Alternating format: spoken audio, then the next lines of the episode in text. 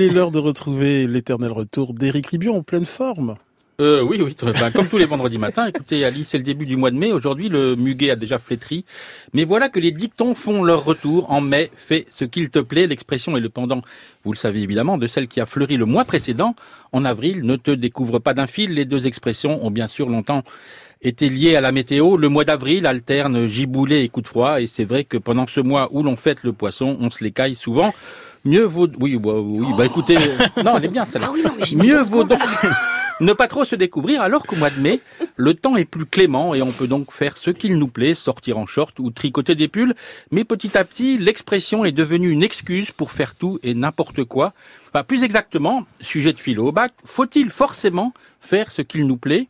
Ou plus exactement, peut-on faire ce qu'il nous plaît et doit-on faire ce qu'il nous plaît et assumer ainsi son surmoi de mai? Alors il faut un peu de temps pour y réfléchir et ça tombe bien car le mois de mai annonce aussi le grand retour des jours fériés.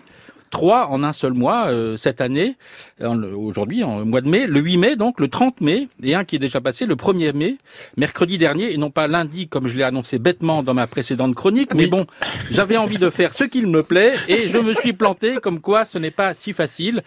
Ma liberté s'est arrêtée là où commence celle du calendrier, pour reprendre une formule célèbre venue des Lumières, qui pourtant n'éclaire pas grand-chose. Car si tout le monde fait ce qu'il lui plaît, ça risque de partir dans tous les sens, du sens unique euh, au sens interdit, en passant par le sens giratoire, où il est question de tourner en rond.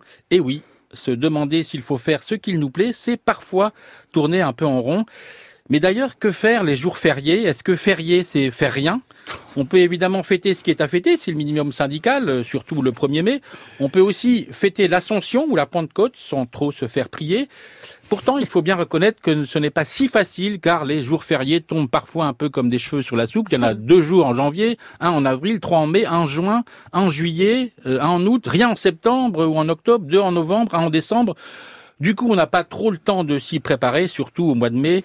Euh, alors au mois de mai, c'est faire le pont ou pas? Oui, mais lequel? Le pont du 1er ou de 8 mai? Prolonger le jour férié avec des RTT ou prolonger les RTT avec le jour férié? Travailler un jour férié pour en récupérer d'autres plus tard? C'est tout de même un peu compliqué. Euh, savoir quoi faire les jours fériés, c'est vraiment un vrai boulot.